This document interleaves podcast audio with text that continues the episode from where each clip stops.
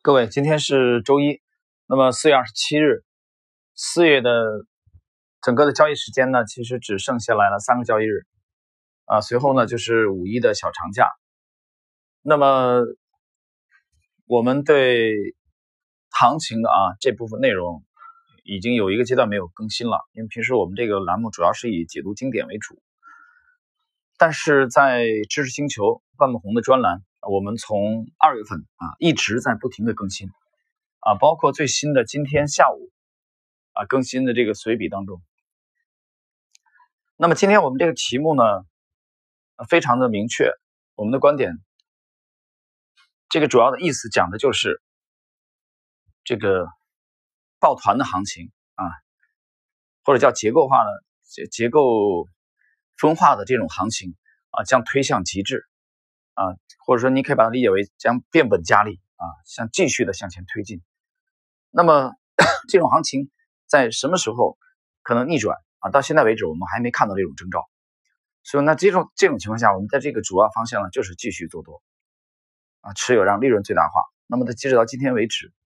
啊，在经历了 W H 这个事件之后啊，经历了在在海外的这种恐慌的蔓延之后，我们的持仓呢，今天呢再度创出了新高。呃，这个主要的思路和方向，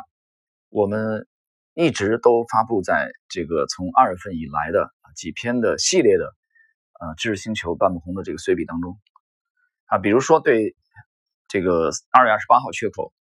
啊，比如说对三月九号缺口，尤其强调三月九号缺口的重要性，三月十二号沪指的向下调控缺口，三月十三号沪指向下调控缺口，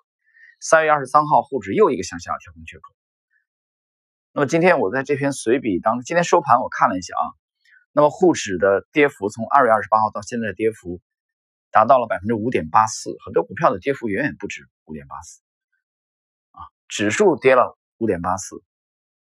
但是我们的进攻方向呢，我们的进攻方向的冠军呢，领先沪指的幅度超过了百分之二十，那我们这里边最弱的。啊，这一个方向到现在为止啊，就是我们说最近的，到现在为止最弱的一个方向，跑赢沪指也跑赢了十个百分点以上。我我指的是指数啊，你注意，有人说十个百分点不多，我指的是指数，还没有不包括个股啊，个股的幅度远远不止百分之十。那么我们讲了，在最近两个月以来的随笔的不断更新当中，我们去关注了这几个缺口的重要性。啊和思路，那么今天我刚下午刚发出的这篇随笔，我们做了一个小结，啊，我们的结论很清楚，就是今天这期节目的题目，我们认为以机构主导的，听清楚啊，不是游资，以机构主导的这一波的结构性的啊个股的牛市，个股的牛市啊，我没说指数是牛市，指数现在还在熊市里边，这一波个股的行情啊将推向极致，将变本加厉。所以这个时候，我们就是持仓，把利润最大化，啊，我们其他什么都不做。那么今天这篇随笔里面我写到了，对 LXZ Lexi 这个模型而言啊，其实也只有一点点聪明。那么每年呢，我们只停留在这一点点当中，我们每年只坚守我们的能力圈。那么回首二零二零年，已经过去了将近一半啊，已经过去了。将近五个月的时间，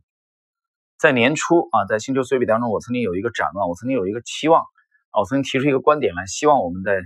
今年啊，我们整个的重仓的交易的这个次数啊，买进的次数，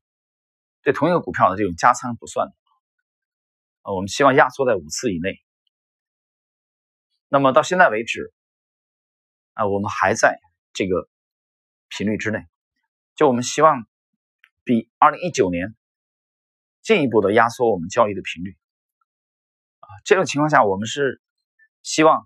在二零一九年的收益的基础上，啊，再度创持仓的市值啊，这个净收益绝对收益创出新高来。这个是在立足于我们每年都在反省自己，啊，都在想着去怎么样去进一步的去优化模型，提高我们效率的基础之上，所以我们发现降低交易频率，把利润。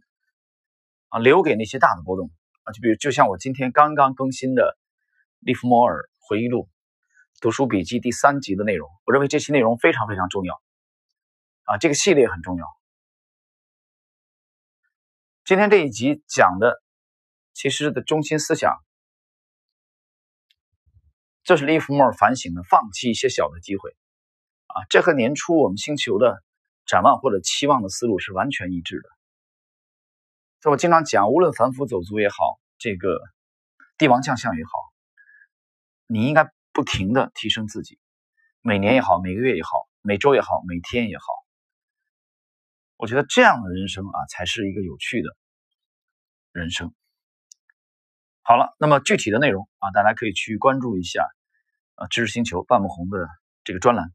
啊，刚刚更新的。还有你打开专栏以后呢，大大家现在可以重点的去。看一下最近两个月，我们围绕这几个缺口啊，然后这几个主攻方向的判断，我们认为他们的主升浪还在进行当中，还没有完结。那么现在我们要做的就是持股待涨，让利润最大化。好了，今天呢我们就简短的聊到这里。